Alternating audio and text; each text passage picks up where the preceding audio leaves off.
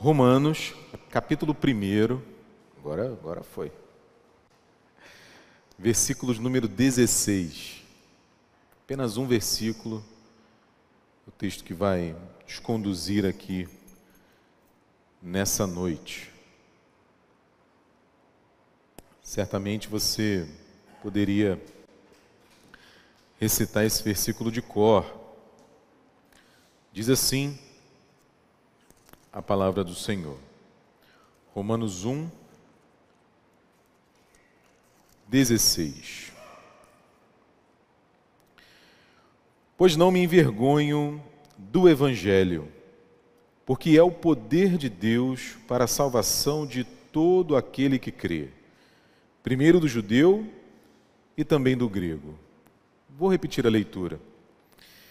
Pois não me envergonho do Evangelho, porque é o poder de Deus para a salvação de todo aquele que crê, primeiro do judeu e também do grego. Vamos orar?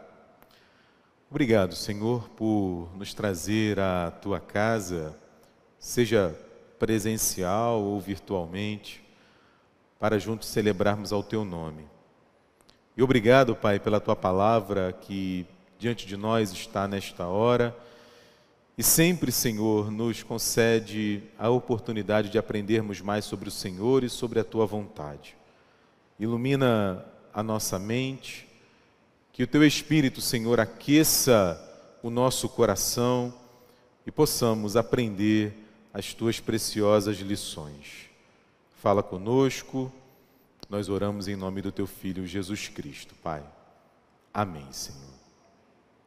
Bom, começamos na semana passada a celebração pelos 117 anos da nossa igreja, a serem completados aqui no próximo dia 4 de julho. E realmente, não é, meu irmão é, e minha irmã, 117 anos de uma igreja é uma data que precisa ser celebrada, precisa ser comemorada. Certamente a igreja de Botafogo, ao longo desse tempo, enfrentou lutas, enfrentou dificuldades. E quando a gente fala a igreja, nunca é demais lembrar, não é? É uma abstração, porque a igreja a, tem o prédio, tem os andares, a janela, a porta. Na verdade, a igreja somos nós. Então, quando a gente fala que ao longo de 117 anos a igreja de Botafogo teve que lidar com lutas e dificuldades, o que a gente está dizendo é que as pessoas que frequentaram, que foram membros e que ainda são, tiveram que lidar com lutas e com dificuldades. Contudo, claro, também abençoadas pelo Senhor. E a partir desse texto, eu quero pensar em alguns desafios que nós hoje, Igreja de Botafogo, você que está aqui conosco, você que está ouvindo essa palavra num outro dia que não o domingo 11 de junho, a gente precisa sempre, como igreja, nos lembrar disso que o Paulo está falando não é que eu dividi assim em, em três desafios, digamos assim. O primeiro é o desafio de não se envergonhar do Evangelho. O desafio da gente não se envergonhar do Evangelho, assim como o apóstolo Paulo fez questão de exclamar no texto que nós acabamos de ler. Mas não apenas não se envergonhar do Evangelho, mas também, Pedro, não envergonhar o Evangelho. Que, como a gente vai ver daqui a pouco, é uma tentação sempre constante. Diante de nós sempre está a possibilidade de envergonharmos o Evangelho. E em terceiro lugar, a gente vai ver aqui, não é? Por que, que a gente não precisa se envergonhar? Por que, que a gente não precisa envergonhar o Evangelho? Porque ele é o poder de Deus poder de Deus para salvar. Então, como eu sempre tento fazer aqui, a gente vai buscar entender um pouco da carta aos Romanos, esse um texto muito conhecido de todos nós, e aí recolher algumas dessas lições. Primeiro, é, a carta aos Romanos, a gente já ouviu bastante, eu acredito que você já tenha ouvido bastante sobre ela também, mas não custa lembrar. Ela foi escrita ali mais ou menos no ano 57 depois de Cristo, ou seja, é pouco mais de 20 anos depois da morte, da ressurreição, da ascensão de Jesus. O autor dela, a gente sabe, é o apóstolo Paulo, e ele escreve com um, um motivo muito importante. Porque, embora aquela comunidade já tivesse ali mais ou menos uns 20 anos de formada, ela ainda não estava consolidada.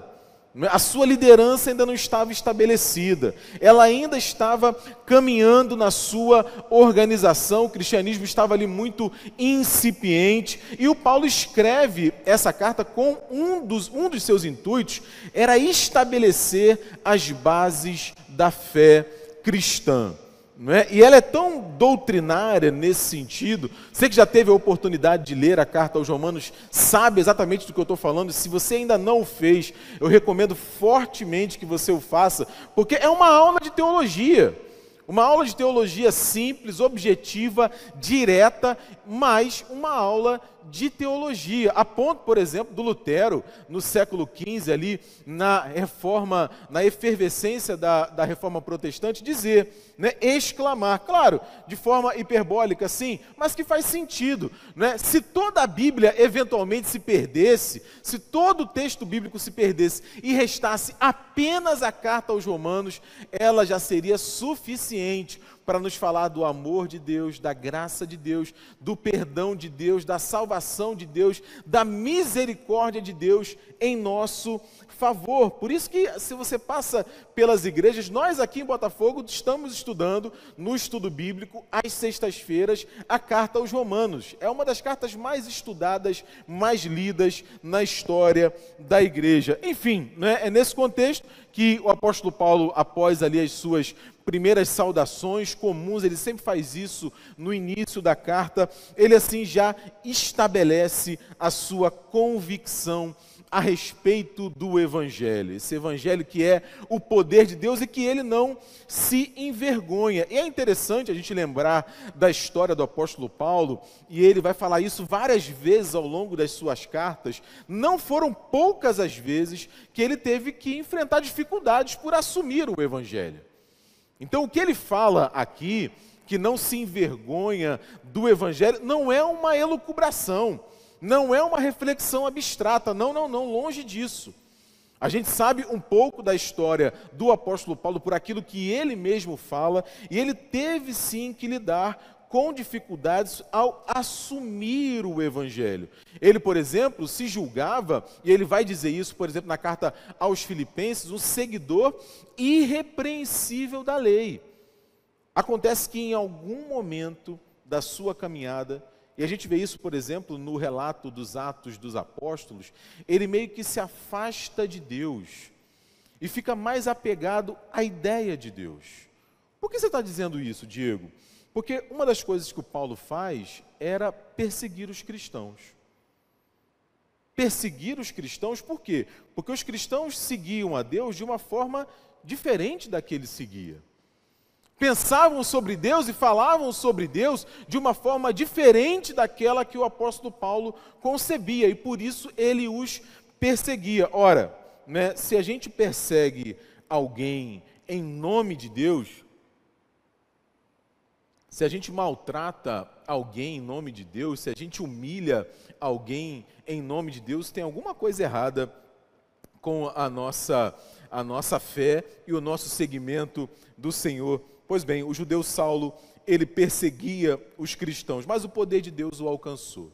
Não é como o C.S. Lewis gosta de dizer, né? Deus destrói o castelo de cartas de Saulo, ele é alcançado pelo Evangelho, se torna um pregador, e essa sua carta aos Romanos é uma dessas obras maravilhosas que ele deixou para nós. Agora, um detalhe importante. Um detalhe importante. Esse Evangelho tanto no tempo do apóstolo Paulo quanto no nosso tempo hoje, né, ainda é visto por muita gente como uma loucura, como uma maluquice, como algo que não faz sentido.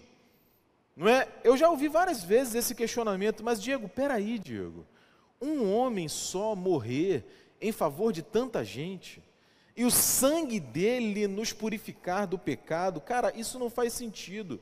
Como é que é culpa ser perdoada pelo sacrifício de uma pessoa só? Diego, você está falando para mim que o Deus Criador do universo, o Todo-Poderoso, morreu numa cruz, se tornou um ser humano frágil a ponto de se deixar matar? Sim, exatamente isso. E é isso que o apóstolo Paulo nos chama a refletir. E a primeira lição, né, já óbvia, já até adiantei aqui para você, é que o cristão, aquele que foi alcançado pelo poder do Evangelho, ele não se envergonha do Evangelho. É o que o Paulo está falando.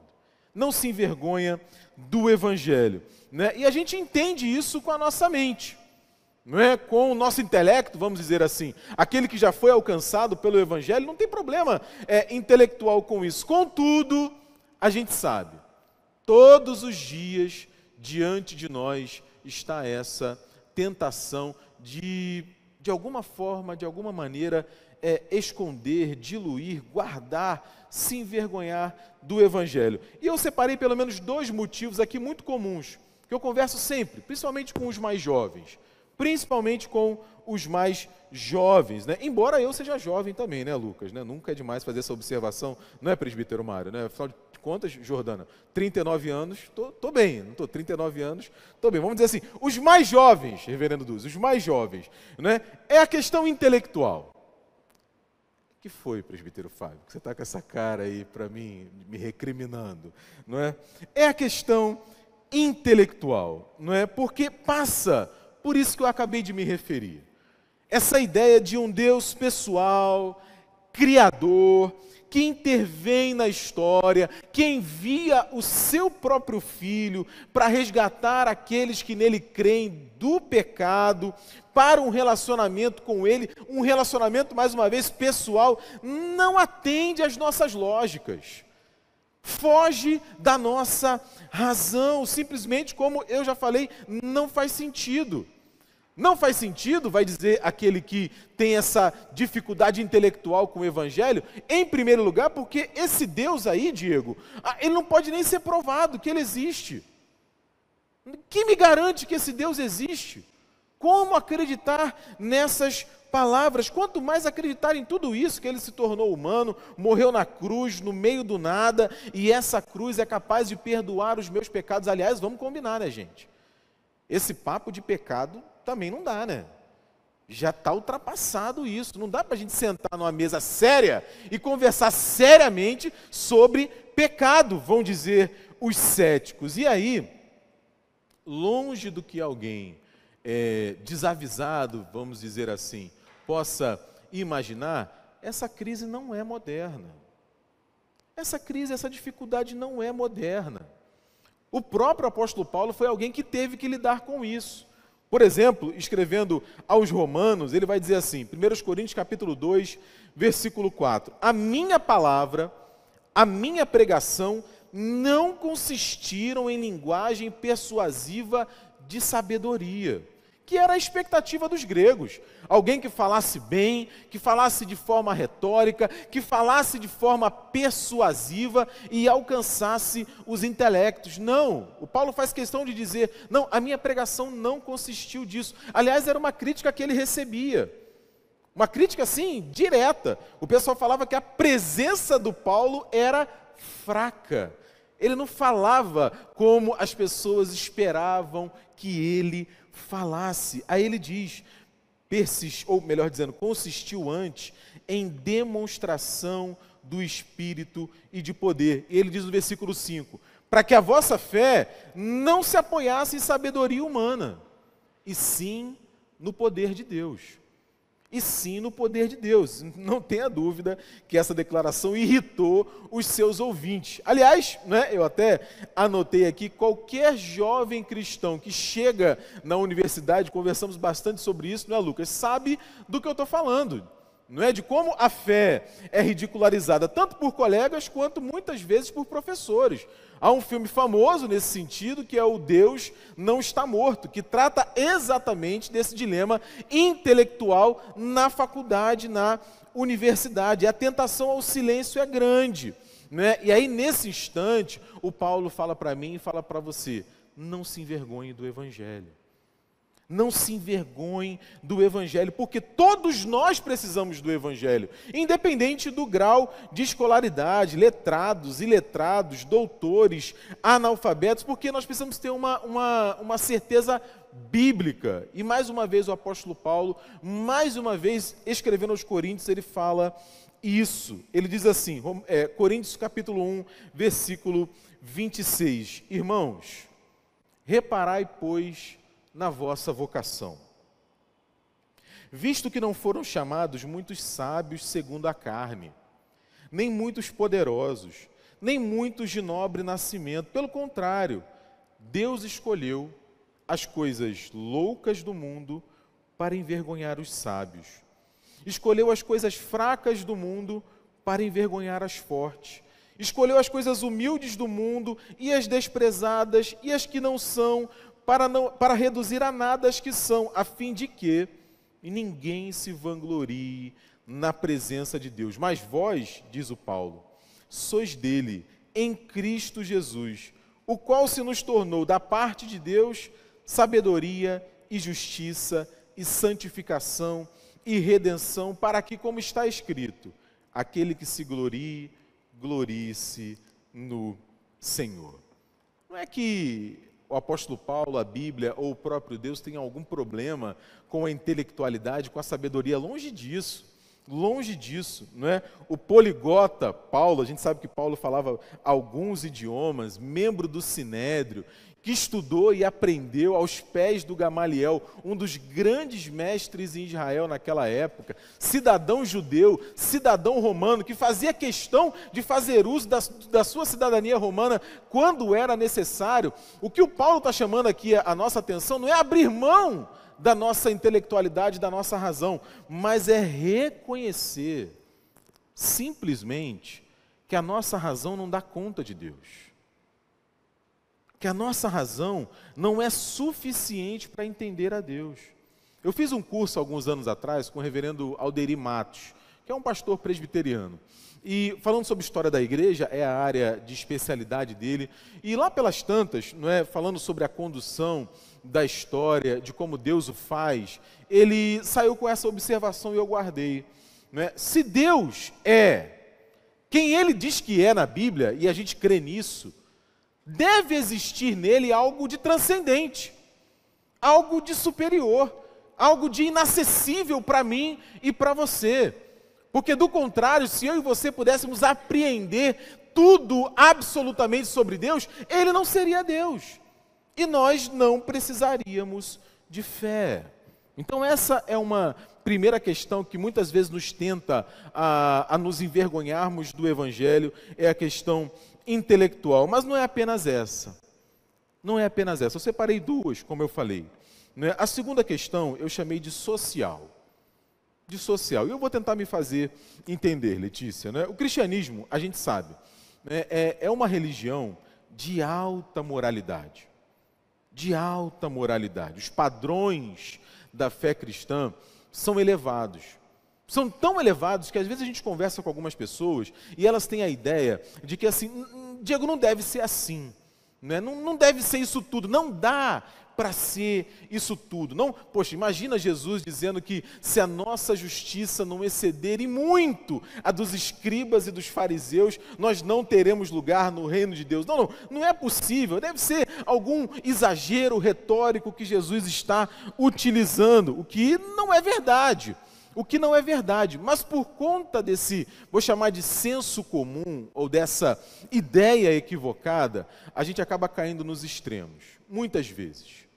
Muitas vezes. Dois extremos. Um extremo é o extremo que eu chamei da libertinagem. Como assim, Diego? O extremo da libertinagem é uma vida sem disciplina, uma vida sem regra, uma vida sem limite uma vida que não respeita a si mesmo e não respeita o outro, e muito menos a Deus. É aquela vida que o apóstolo Paulo, por exemplo, mais de uma vez nas suas cartas, vai chamar de dissoluta. Uma vida que se dissolve, uma vida que não é íntegra, que não é inteira. Em outras palavras, é mais ou menos como se a gente dissesse assim: Diego, olha só, não dá. Né? A questão é a seguinte: a carne é fraca.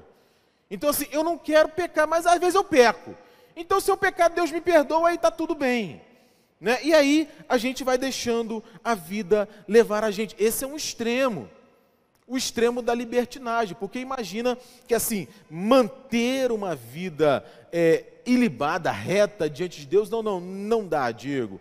Agora, se esse é um extremo, o outro extremo também é igualmente complicado. Que é o extremo que na história da igreja fez tanto estrago quanto o primeiro. que é o extremo do legalismo. É o extremo do legalismo. Literalmente, aquele apego demasiado à lei.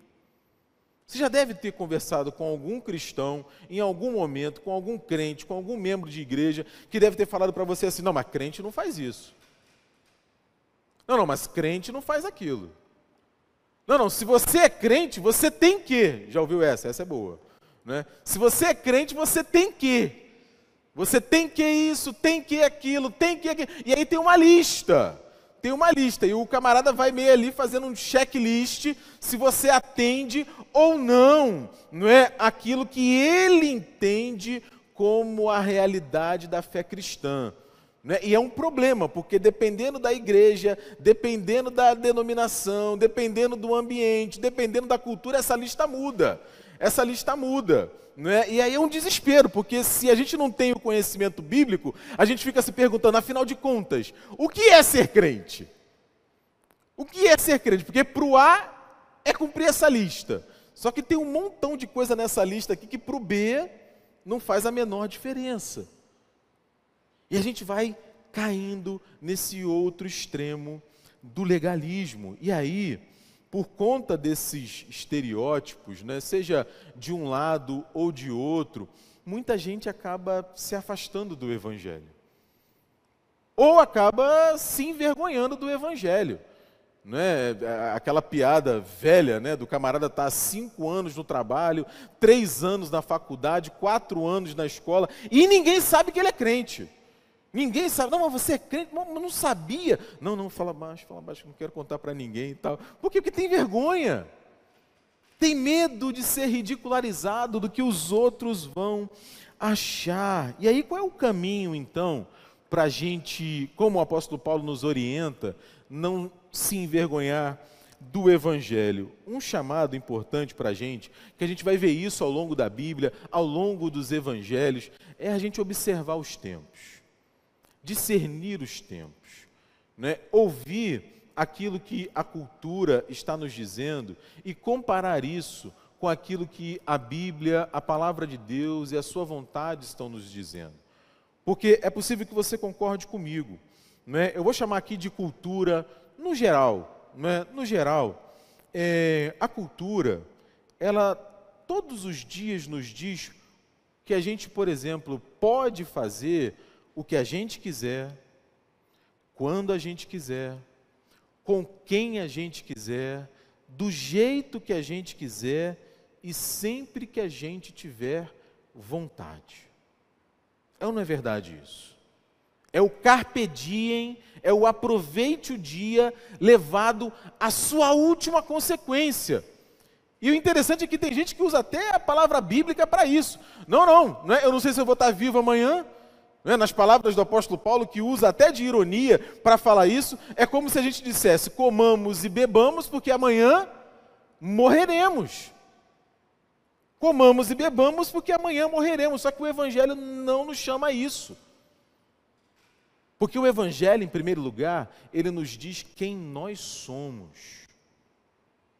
E foi a Santa Teresinha de Jesus, uma, uma mística da Idade Média, uma cristã fervorosa, que ela tem várias frases assim importantes, mas uma me tem chamado a atenção nesses últimos tempos. Eu tenho pensado muito nessa frase da Santa Teresinha de Jesus, quando ela diz assim: é uma lástima não saber quem somos.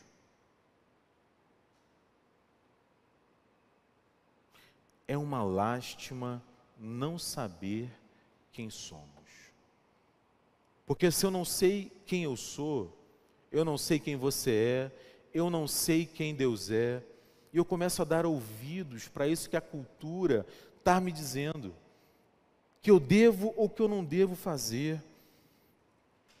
Quando eu olho para a Escritura, por exemplo, para que eu não me envergonhe do Evangelho, eu preciso me lembrar que eu sou filho de Deus, que Deus me ama, que eu fui chamado para andar com Ele. E aí eu começo a perceber, por exemplo, que Deus não tem problema nenhum com a riqueza. Nenhum problema com a riqueza. O que Deus tem problema é com o roubo, com a fraude, com a mentira, com a manipulação. Deus não tem problema com os bens materiais, Deus tem problema com o que eu faço para consegui-los. E se o meu coração está de fato neles. É isso que a Bíblia me diz. Não tem problema nenhum com o sucesso pessoal.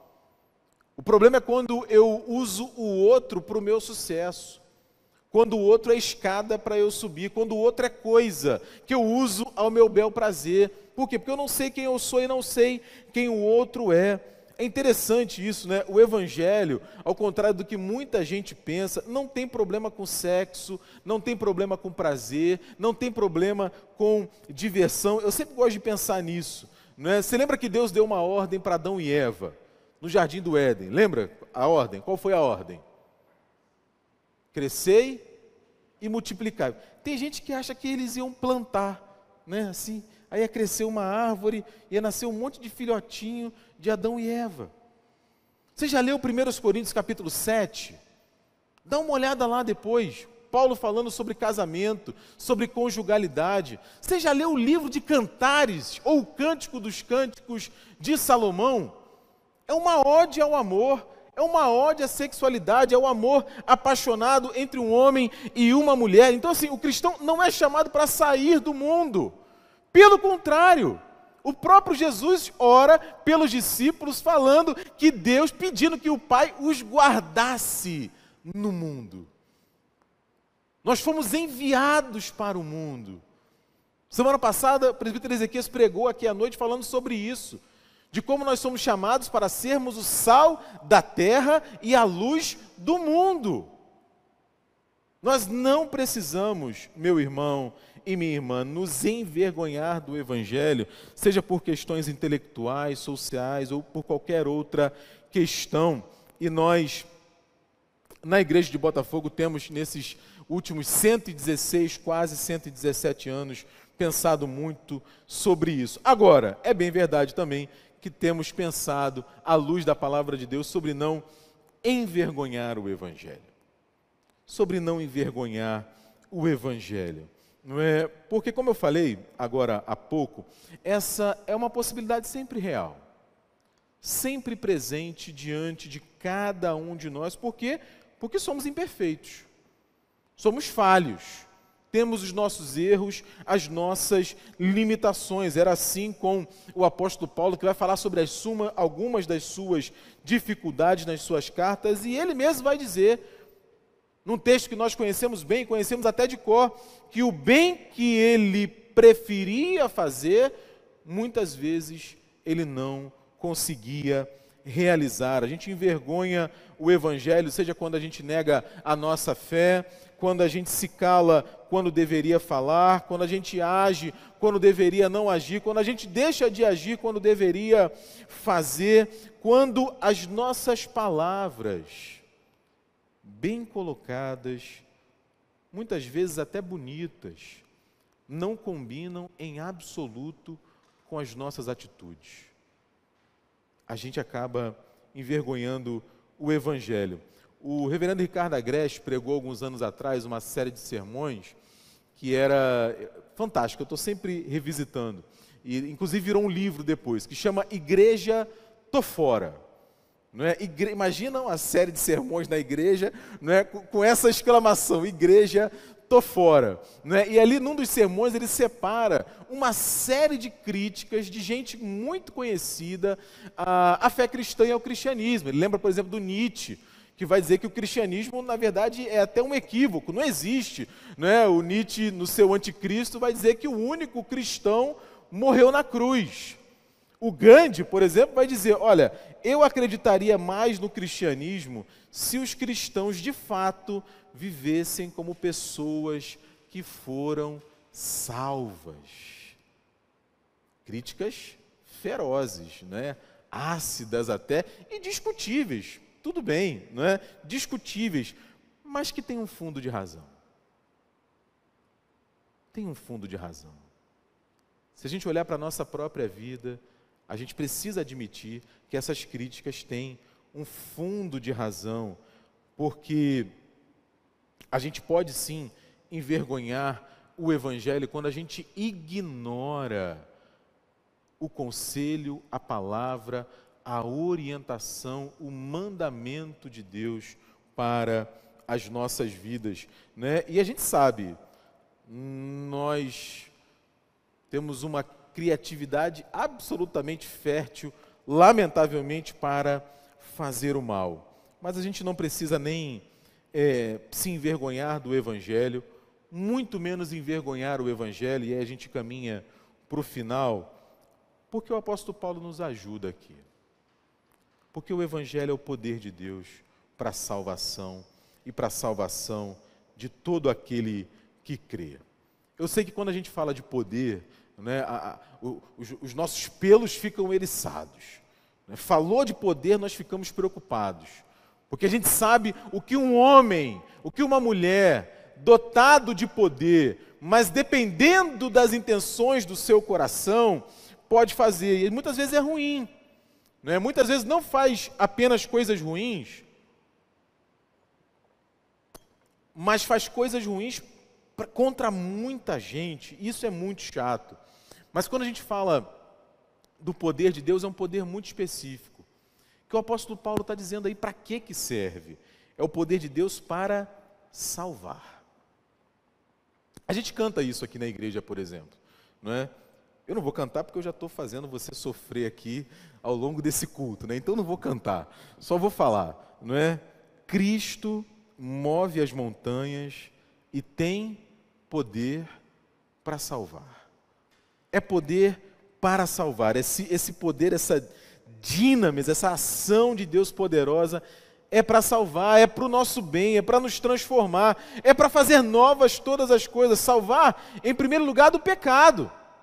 Do pecado. Em segundo lugar, para nos salvar de nós mesmos. Para nos salvar de nós mesmos, para nos salvar, para que a gente viva a vida que Deus tem proposta para cada um de nós a partir do Evangelho. E é para salvar quem? É para salvar aquele que crê é para salvar aquele que crê. Né? E isso é muito interessante. Eu conversava alguns dias atrás com alguns colegas né, de como a igreja é, é, é esse ambiente milagroso. Não é? Sabe Deus se de outra maneira nós nos encontraríamos. Nós temos histórias diferentes, a gente vem de contextos diferentes, cidades, estados, às vezes países diferentes, mas pelo Evangelho, pela fé que Cristo bota no nosso coração, pelo poder que Ele traz sobre nós para nos salvar, nós estamos aqui juntos. E estamos juntos em torno do Evangelho, em torno da Sua palavra. Por quê? Porque essa é a característica distintiva do poder de Deus, um poder para salvar. Um poder para salvar. O Paulo fala primeiro do judeu, por uma questão teológica, Deus estabelece ali a sua lei, a sua palavra, não é? O próprio Messias era judeu, mas que a partir de Jesus se estende, não é? E já a partir do povo de Israel se estende a todo povo, toda raça e toda nação. Eu gosto muito do Leonardo Boff, porque, entre tantas coisas, ele, ele, ele tem uma frase que a gente ouve muito do Natal, que retrata bem essa característica do poder de Deus. Você já deve ter ouvido eu falar ela aqui, mas eu vou, eu vou me repetir. O Leonardo Boff diz assim: todo homem, perdão, todo menino quer ser homem. Já ouviu isso? Todo menino quer ser homem. Todo homem quer ser rei. Todo rei quer ser Deus. Só Deus quis ser menino. Só Deus quis ser menino. Isso demonstra muito do caráter de Deus e de como ele usa o seu poder para salvar.